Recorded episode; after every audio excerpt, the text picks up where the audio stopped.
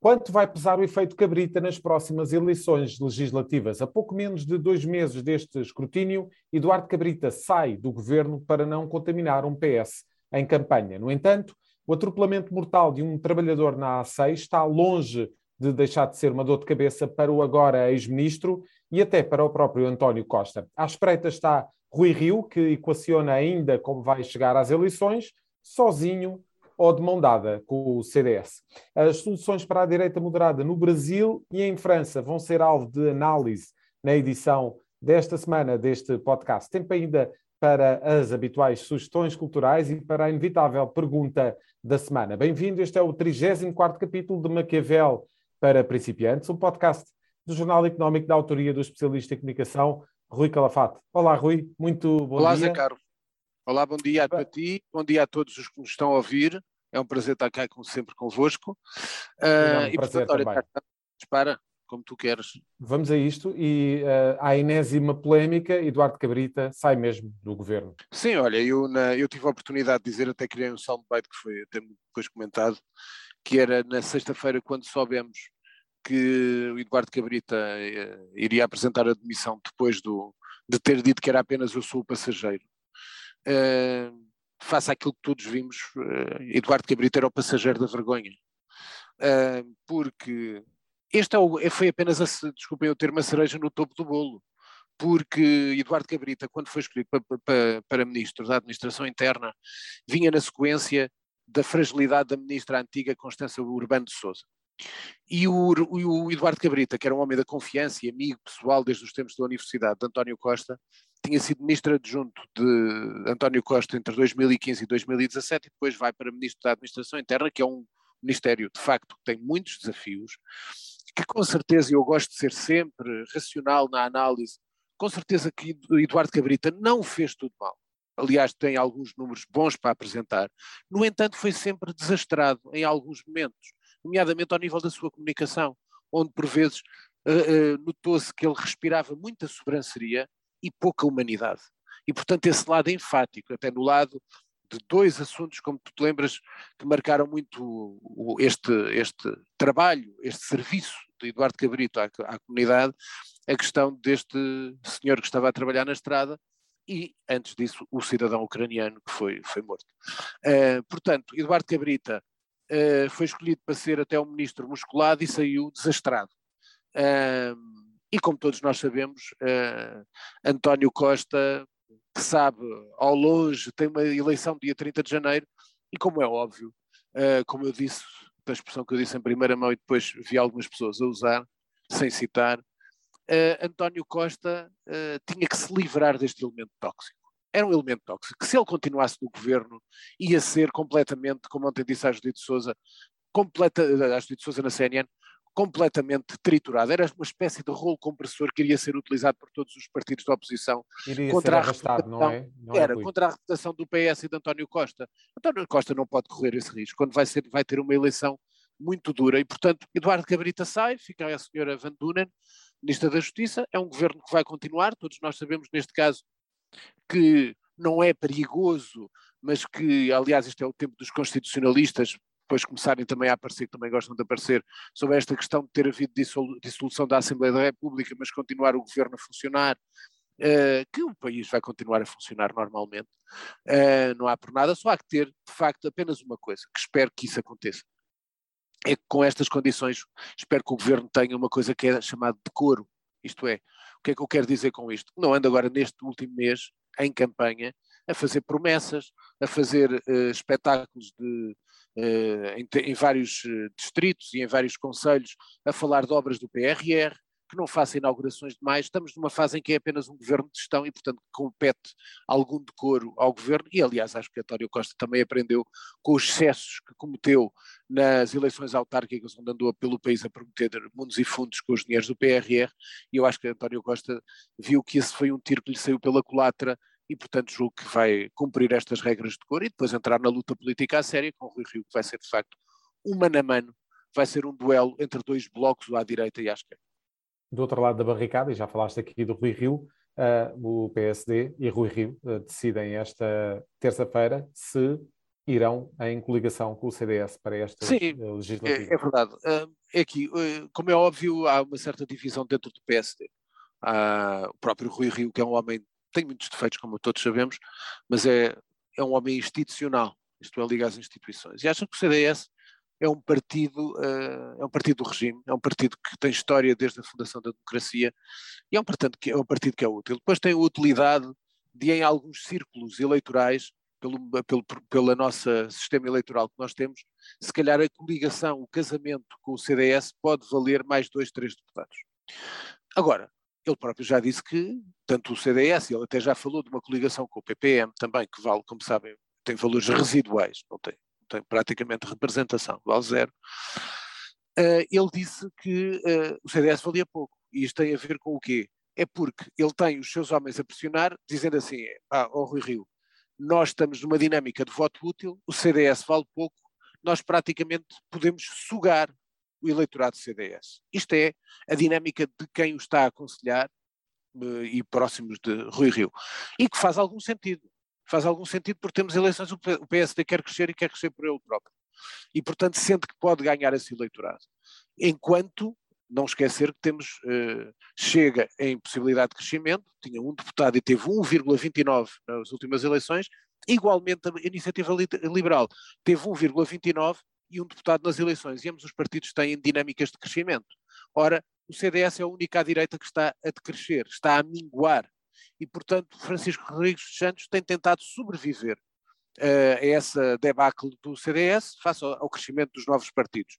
Há um lado bom, que é ao lado bom para alguns observadores, que é a questão de uh, mostrar com uma coligação com o CDS e mesmo com o PPM uma certa abrangência, uma dimensão de unidade e de congregação da capacidade do Rui Rio de agregar, de chegar e agregar o centro-direita numa fase pré-eleitoral, porque depois também já tem a certeza que a iniciativa liberal que quer ir a jogo sozinha está disponível para negociar um, um pacto, um acordo pós-eleitoral, depois de ver quanto é que vale agora nas urnas, e fazer um acordo com o PSD, se for esse o caso, com a objeção, com a nuance, que João Coutinho de Figueiredo foi clarinho nisso, que é que o PSD estará disponível para uma solução que não envolva PS.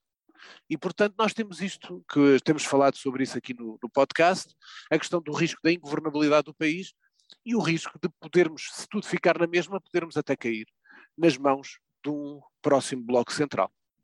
E à margem eh, foi eleito o novo líder do Aliança. É, é, verdade, é curioso, porque nós falamos muito à direita. Falámos já de todos os partidos agora, PSD, CDS, eh, Iniciativa Liberal, Chega, e há um partido, como nos lembramos, foi fundado por Pedro Santana Lopes, que depois não teve, tanto nas europeias, que era uma forte aposta, como Paulo Sande, eh, que era de facto um candidato que tem muito conhecimento da União Europeia, ele foi porta-voz da União Europeia em Portugal, mas que não conseguiu. E depois, com, o próprio, com a própria uh, liderança de Pedro Santana Lopes, que tentou ser eleito e não conseguiu, Pedro Santana Lopes depois abandonou o partido e, portanto, a Aliança ficou quase que sempre com uma marca de sendo o partido do Pedro Santana Lopes, neste momento, agora já sem ele, agora que ele é autarca da Figueira da Foz, eleito de maneira independente. Ora, vi, eh, aliás, quase passou despercebido que o Aliança, que aliás tem outdoors já espalhados por toda, vários pontos do país, com um autor até curioso que se chama Aliança, o coração da direita.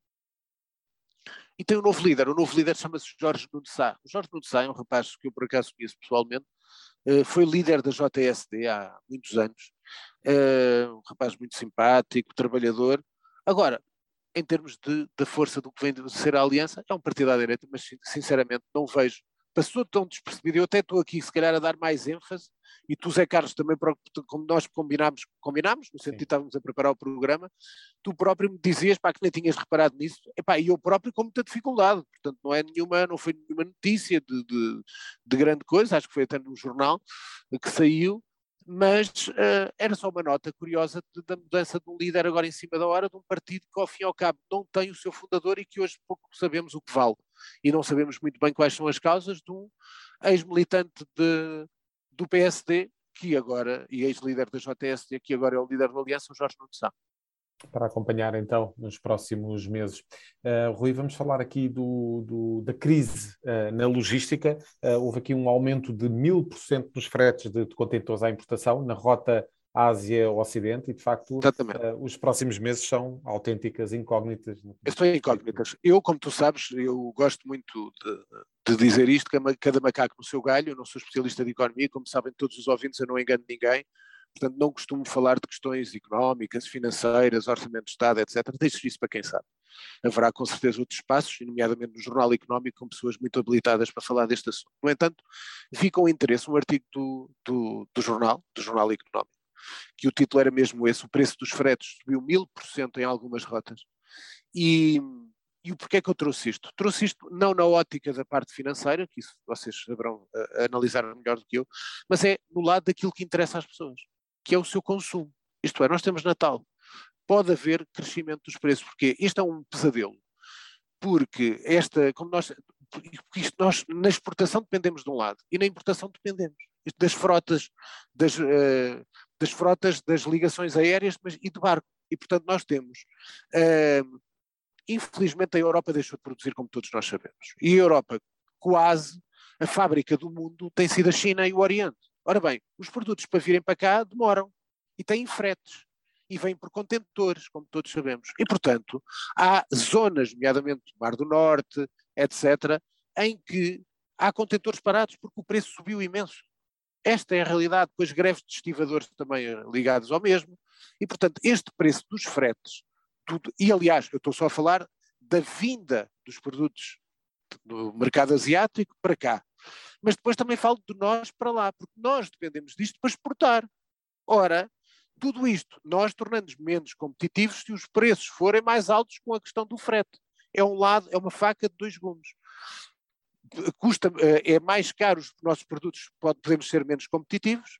Por outro lado, os, os produtos que nós consumimos podem demorar a chegar. Aliás, é sabido que nos últimos tempos tem havido mais dificuldade de estoque sobre alguns produtos em algumas lojas. Acho que todos os que nós, eu que estou aqui a falar contigo, Zé Carlos, já senti isso e quem nos está a ouvir, se calhar, já sentiu isso também em alguns setores.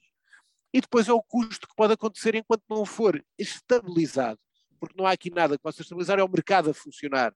Ao fim e ao cabo, só que o mercado está a funcionar mal para quem? Para o consumidor.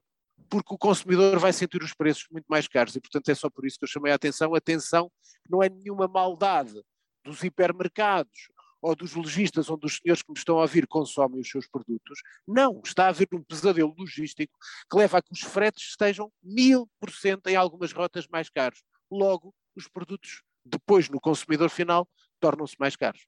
Faltam uh, contentores, navios, motoristas, mas também uh, há congestionamento, congestionamento nos principais portos mundiais e aumento de combustíveis. Uh, tudo para ler na edição na última edição do Jornal Económico, no artigo da Ania Ataíde e do João Barros. Rui, gostarias de dar aqui uma nota relativamente aos 4 milhões de doses de, de vacinas? Uma, sinceramente, foi das notícias, tu me perguntares qual foi das notícias que mais me chegou, eu continuo, uh, uh, não, não gostaria de falar disso, eu continuo com, eu nem, epá, não gosto da música dele, tenho que dizer a verdade, não, mas respeito a família primeira notícia que me continua a chegar é fez um ano da morte da filha do, do Tony Carreira, da Sara Carreira, e de facto eu escrevi isso por acaso na semana passada, no, no meu mural. Pá, considera, passado um ano, não, andamos aqui a brincar com peritagens de automóveis e, e, das marcas de automóveis e etc. Passado um ano, nem há o, um contacto com o pai da, da, da, vítima, ele que pediu a abertura até da, do processo e tem toda a razão. Quer dizer, não abrem o processo que está em, em segredo de justiça, para o pai e para a família. Mas depois há fugas do segredo de justiça para, para as manchetes de jornais. Bem, isto é muito desrespeito com as famílias. Portanto, isto continua a chocar bastante. Não gosto muito de falar sobre isso, mas tenho toda a solidariedade com a família Tony Carreira e os seus filhos. Uh, e foi um caso que me, que me tocou muito.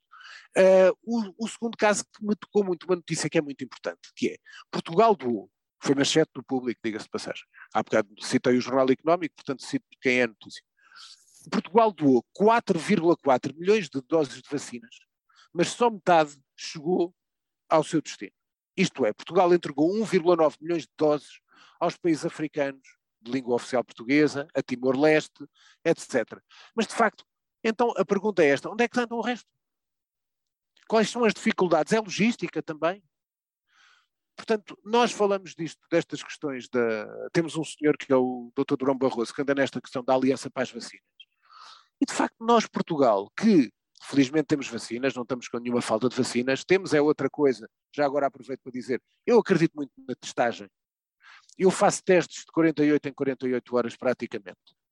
E acredito que a testagem é muito mais segura no controle da pandemia do que a própria vacinação, porque todos nós sabemos que apresentar um certificado da vacina, da vacina isso não quer dizer nada porque uma pessoa pode ser, pode ter uh, o Covid pode e pode, pode transmitir Covid. Agora, a testagem, se nós nos esforçarmos por fazer de 48 em 48 horas, temos logo o controle dos danos com quem nós tivemos o contacto e podemos estabelecer essa regra para defender as pessoas. Ora bem, aqui qual é o problema? Epá, não há testes. Na sexta-feira eu fui fazer um teste. Epá, só consegui fazer pagando. Porquê? Porque os testes gratuitos, ainda há poucos pontos de testes gratuitos, e como foi o Sporting Benfica, ou Benfica Sporting, peço desculpa, e houve uma 60 mil pessoas que eram a quem exigidas testes, eram horas, horas, horas, horas, horas, horas de bichas em, toda, em todos os espaços que tinham essa, essa, essa funcionalidade. E, portanto, o que é que eu apelo? A que se alguém me ouve, que é, se alguém me ouve, houve muita gente, mas desta, deste setor, é que multipliquem os espaços de testagem. Isto é que é importante. Portanto, aquelas boxes que existem, o exemplo, onde eu vou, onde eu faço teste, aqui no campo pequeno, à porta do campo pequeno, tem tipo uma coisa, uma estrutura de, de metal, uh, com gente lá, quem trabalha lá dentro, simpaticíssimos. Nada a dizer do tratamento das pessoas. Pelo contrário, muito profissionais e muito simpáticos. Agora, temos que transformar isto quase como se fosse um crescimento como cogumelos. Temos que ter mais espaços em Lisboa para a testagem, porque eu até acredito, digo mais, né, Carlos? O ideal, se houvesse testes e se houvesse espaços para não obrigar as pessoas a estarem uma hora na bicha, era ter testes 24 em 24 horas e aí que se continham as pessoas. Porque as pessoas diziam, epá, olha, não me apetece hoje ir fazer teste. Epá, então se não te apetece ir fazer teste, também não vais jantar a um restaurante. Estás a perceber? E, portanto, quem nos está a ouvir, eu acho que isto é que é uma medida racional. Podem dizer, epá, 24 horas em 24 horas, isso é muita coisa, é muita fruta. Ah, pois é, mas para a nossa segurança, mais vale muita fruta ou andar aí ao, ao calhas? Porque o certificado da vacina, meu caro amigo, é muito, é, é, meus caros amigos, é muito importante com certeza ter, mas não me garante nada.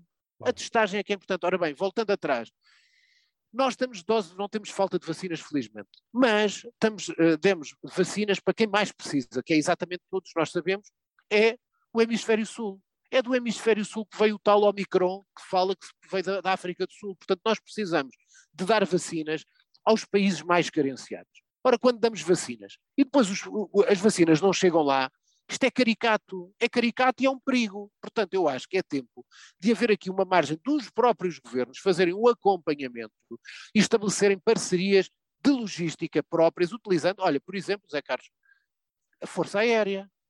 Temos Força Aérea, podemos fazer ligação com aviões, levar material para Moçambique, para Angola, para Guiné-Bissau, para São Tomé por exemplo, utilizando a estrutura logística das próprias Forças Armadas, na ajuda aos povos mais carenciados. É uma ideia que eu deixo, me parece racional. Eu acho que em Portugal continua a faltar, para lá das doses que nós não demos a quem de direito, continua a faltar uma enorme dose de racionalidade. Portanto, falta essa vacina de racionalidade e de bom senso às pessoas. E, portanto, é isso que eu apelo. Espero que valorizem este apelo. Rui, vamos passar então para os temas internacionais, hoje muito marcado por aquilo que é uh, designado como a direita moderada. No Brasil, uh, João Dória, governador de, São Paulo, quer ser aqui uma espécie de terceira via para quem não quer nem votar Lula nem Bolsonaro. Olha, hum, eu acompanho muito o Brasil, é um país que eu tenho, um, pá, adoro o Brasil em todas as suas vertentes e, portanto, acompanho muito o Brasil. O João Dória, que é o é o candidato da direita moderada, é o governador do, do estado de São Paulo. Ali ele é muito popular, mas fora de São Paulo o país é tão grande que há muitos políticos que são carismáticos no seu, uh, no seu estado, mas que depois têm a nível nacional, não é? A nível nacional há muitos povos, há muitos, desculpem, há muitos estados e há muitos brasileiros que não conhecem bem quem é o João Dória. Portanto, ao fim e ao cabo, quando se fala de um duelo mano a mano entre o Jair Bolsonaro e o Lula, porque ao fim e ao cabo são os dois que têm enorme notoriedade. Tanto um que ocupa o poder, como outro que já ocupou o poder, porque têm uma notoriedade nacional. O próprio Sérgio Moro também tem essa notoriedade e, portanto, já foi, já falámos sobre ele, que também poderá ser candidato uh, presidencial. Uh, portanto, uh, eles têm, o João Dória tem esse, é um excelente governador, é da história do partido, do PSDB, que é o PSDB, é um dos grandes partidos da democracia brasileira. É um partido de onde saiu Fernando Henrique Cardoso, Geraldo Alckmin, José Serra, portanto, bons políticos brasileiros, que foram os dois que eu falei antes dele, Fernando Henrique Cardoso foi presidente do Brasil, uh, José Serra e Geraldo Alckmin foram governadores do estado de São Paulo. Uh, também como João Dória, por isso falei neles. E, portanto, uh, acho que era um caminho, a tal terceira via, pode ser, mas continuamos com essa dicotomia entre uh, Bolsonaro e Lula, e, portanto, vai ser entre eles. Agora, que é um risco, é. Quem qualquer dos, de um deles que ganhe, e sobretudo imagina que, imaginem que ganha Lula, uh, vai ser muito problemático ao nível do, do, do, da contestação nas ruas e até importante não esquecermos o seguinte, Jair Bolsonaro teve desde sempre o apoio de uma das entidades, de uma das instituições mais respeitadas pelos brasileiros na atualidade, que é o Exército, são as suas forças militares. E, portanto, apesar de haver algum descontentamento também com o Bolsonaro dentro da, da, das Forças Armadas, mas é, sempre foi uma tropa, desculpem a expressão, não é uma tropa de elite como no filme do José Padilha, mas sempre foi uma tropa de choque de Jair Bolsonaro, tal como os evangélicos. Foram sempre dois blocos muito fortes de apoio a Bolsonaro. Por isso, a dicotomia vai, vai continuar assim, vai ser o jogo, vai ser entre, nesta altura do campeonato, tudo o, o, o diz que vai ser entre Lula e Bolsonaro, e, portanto, vai ser um espaço de penetração do João Dória difícil de entrar no eleitorado brasileiro. Deste lado do Atlântico, Rui, e em França, Valérie Pécresse quer ser é. aqui uma espécie de Merkel francesa. É. Eu, eh, na semana passada, como lembras, falámos destas eleições, dos três candidatos possíveis. Ganhou esta senhora, é a primeira mulher uh, por este bloco uh, a, a, a, ser candidata à, às presidenciais francesas como tu te lembras, o bloco, o PSF apresenta a Ana Hidalgo, uh, é uma mulher também, mas está em sétimo lugar. Aqui com os republicanos a mesma coisa. Com os republicanos também me parece difícil. Nós neste momento estamos, com, estamos em França com Macron, Marine Le Pen e a tal senhor Eric Zemmour. São este, neste momento os três que estão em fila, apesar do Zemmour uh, ter decaído um pouco nas sondagens. Por isso parece-me uh, curioso, é importante dizer isso, que ao fim e ao cabo e temos assistido no, no, mundo a muitos sinais desses, os partidos tradicionais estão a perder poder. E os partidos tradicionais em França eram o PSF e o, antigamente o RPR, o UDF, que deram origem depois, sobretudo o RPR, aos republicanos, de onde sai a senhora Valérie Pécresse. Agora, os partidos tradicionais estão a perder o seu peso e estão à ascensão Macron no seu partido pessoal, uh, Marine Le Pen, uh, vinda da, da, da, da Frente Nacional, e o Henrique Zemmour, que sai do lado da extrema-direita, e como todos nós sabemos, o sistema, uh, ele, o sistema político francês é diferente do português, é um sistema semipresidencial de pendor presidencialista. Portanto, o, presidente tem poder, aquilo que nós em Portugal não temos, onde o pendor é um pendor parlamentar e quem manda é o primeiro-ministro. Rui, uh, e temos aqui a tensão de certa forma, aumentar na fronteira entre a Ucrânia e a Rússia. O que é que poderá acontecer no início de 2022? Hoje, era, hoje o que, primeiro hoje a atualidade é, estamos a gravar na terça de manhã, cedo, hoje a atualidade vai ser a conversa por videoconferência entre o Joe Biden e o Putin, que será bastante importante para vermos o que é que poderá daqui. Portanto, há aqui uma, nós continuamos com exercícios militares da, da Rússia, Falámos exatamente na semana passada ou há duas semanas da Bielorrússia, o que estava a acontecer na Bielorrússia, e agora há esses planos, segundo os serviços secretos dos Estados Unidos, há um plano da Rússia para invadir a Ucrânia com 175 mil soldados. Se isso acontecer, pá, desculpem dizer, uh, não gosto de parecer nenhum, nenhum Nostradamus, não tenho vocação para isso, mas temos de ter algum cuidado, porque se isso acontecer, o mundo, já temos um mundo que não é aquele a que estávamos habituados com uma pandemia termos uma guerra na Europa, isto vai ser completamente. Epá, voltamos, nós tivemos 50 anos de prosperidade pós Segunda Guerra Mundial e acho que estamos habituados a viver, a viver em paz. Portanto, ter esta, esta ameaça, que há sempre esta ameaça, já sempre houve ameaças. Houve a Guerra Fria, houve movimentações, sempre houve. Mas é preciso ter cuidado, porque nós nunca sabemos bem o que é que vem a seguir. Uh, e, portanto, neste caso, é seguir com atenção. Esperemos que Joe Biden e Putin, Putin tem uma, também essa, essa, imagem e também necessita da afirmação uh, do poder russo uh, no mundo. Portanto, vamos ver o que é que sai, esperemos que saia tudo pelo melhor, porque senão não, viver num mundo de pandemia e num mundo em guerra, não sei o que é que depois nos esperará mais. Se aprenda com a história e, sobretudo, com a história recente, Rui, que hum. está toda nos livros. Seguimos para as questões culturais desta Parece semana. que fizeste a passagem nem combinaste, porque o primeiro livro que eu vou falar é um livro muito interessante, uh, que é da, da alma dos livros, que se chama, estou aqui a mostrar, A Arte da Guerra na Idade Média. Isto é, isto não tem nada a ver com aquelas filosofias do Sun Tzu, não tem nada a ver com aquelas frases e conselhos do Sun Tzu. Não. Isto tem a ver mesmo com técnicas de guerra de diversos exércitos e diversos países na Idade Média. E, portanto, desde Inglaterra, os suíços, portanto, tem uma série de. Eh, a parte da supremacia da cavalaria feudal, as características da, da estratégia bizantina, portanto, é um livro muito interessante para quem gosta destas questões da da guerra, porque as questões da guerra são questões de estratégia. E é muito importante nós, na nossa vida, na política, até nas nossas vidas pessoais, nas nossas vidas empresariais, sabermos um pouco de estratégia e da arte da guerra. E esta é a verdadeira arte da guerra, porque isto tem a ver com estratégia militar, não tem a ver apenas com os conselhos que nós conhecemos de Sun Tzu, de Clausewitz, etc. Portanto, isto é um livro muito interessante de técnicas da guerra. Faz lembrar quase Os Generais Romanos, que é um grande livro que eu também recomendo, do Adrian Goldsworthy, que faz, uh, é um livro muito grande, que faz, vai buscar uma série de generais romanos, alguns que não são tão conhecidos, e com uma série de histórias sobre estratégia militar, algumas muito curiosas, e que eu recomendo, portanto, para isto. Depois, para terminar, hoje são mais dois, uh, ainda, um já tenho, o outro, mas está lá dentro, portanto não o trouxe, e o outro não me esqueci.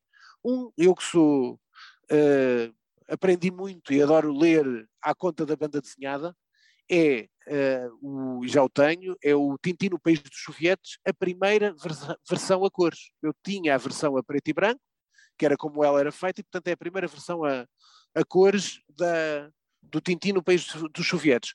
O outro livro que eu sugiro, também banda desenhada, outro que eu adoro, Blake e Mortimer. Todos os anos agora tem havido um novo livro do Blake e Mortimer. Este é o último que fecha o ciclo do Segredo do Espadão, que é um dos, dos álbuns mais míticos do Blake e Mortimer. Isso se chama O Último Espadão, recomendo vivamente e, portanto, até para se divertir e até para os mais novos, têm filhos mais novos, acho que era muito interessante darmos às crianças essa possibilidade de lerem uh, livros de banda desenhada, porque é a partir dali que muitos, se calhar, gostam e começam a ler em vez de estarem parados a olhar para um telemóvel. E se uh, ainda tem dúvidas relativamente às prendas de Natal que deve oferecer uh, nesta quadra, para aí estão excelentes opções trazidas aqui por Rui Calafato. Rui, Fechamos então este podcast com uma coisa com a pergunta a frase da semana. da semana é uma pergunta que nos atormenta há 30 anos. O que aconteceu ao Bolama? Ora, e porquê que eu me lembrei de falar? Porque, primeiro que foi esta semana, fez 30 anos, todos se lembram do Bolama, que era aquele barco que depois foi ao fundo e ninguém sabe o que é que aconteceu. Ora bem, eu ainda há pouco tempo, olha, este, este fim de semana li uma, vi uma série que é a Casa dos Horrores na, na Índia, que eram três episódios na Netflix há pouco tempo eu até elogiei um grande trabalho da Rita Marrafa de Carvalho na RTP, que fez uma série, não sei se te recordas, Zé Carlos, com os principais crimes, com o Vitor Jorge, com o Padre Frederico, uh, portanto, que aquilo fantástico, muito bem feito, muito bem produzido, bem histórias que são quase talk reality, portanto, dá perfeitamente para vender para uma HBO ou para uma Netflix, porque estão efetivamente bem feitos. E agora uh, está em livro também. E está em livre, a Rita está, está com sucesso a correr, e eu gosto muito da Rita Marrafa de Carvalho, gosto muito dela. E eu tenho a certeza que, por exemplo, o Bolama nas mãos da Rita daria uma grande série de televisão, uma grande, um documento para dois, três episódios, e portanto é uma sugestão, porque eu acho que isto é tão. Olha, tem imagem, tem que meter imagens do fundo do mar, de pesca, depois a história da, da, vida das pessoas, o que é que aconteceu mesmo, porque há várias teorias e várias teorias da conspiração, que até podia haver, como tu te lembras, Zé Carlos, de haver tráfico de armas, e portanto o barco era um barco que estava a fazer tráfico de armas, portanto tudo isto tem mistério, tem tráfico, possível tráfico, tem uma, o desconhecimento total. Há 30 anos há um mistério que toma sugestão. Primeiro gostava de saber o que é que aconteceu isto, porque é de facto um dos casos mais inexplicáveis uh, em Portugal. E depois porque eu acho que como sugestão acho que estava uma grande série e que a RTP podia vender para a HBO, para a Netflix, mas sobretudo para a HBO, onde a RTP está a colocar muitos produtos, uh, boas séries, está lá o Sul, está o Alga Seca, etc., produzidos pela RTP, e, e na Netflix está, está, lá o Glória, mas aí está o problema, deixe uma sugestão que alguém agarre, faça um argumento, ou então como doc reality, ou então uma história uma, bem feita sobre, sobre o Bolama. Portanto, aqui está, olha, para a semana cá estamos. Muito bem, Rui, muito obrigado. Fechamos assim o Maquiavel para principiantes desta semana. Obrigado, Rui. Até para a próxima obrigado, semana. Este, este, podcast da autoria de Rui Calafate conta com a condução de José Carlos Lourinho e o som é cuidado por Nuno Braga. A música está a cargo de Caspar. Fechamos o manual. Até para a semana.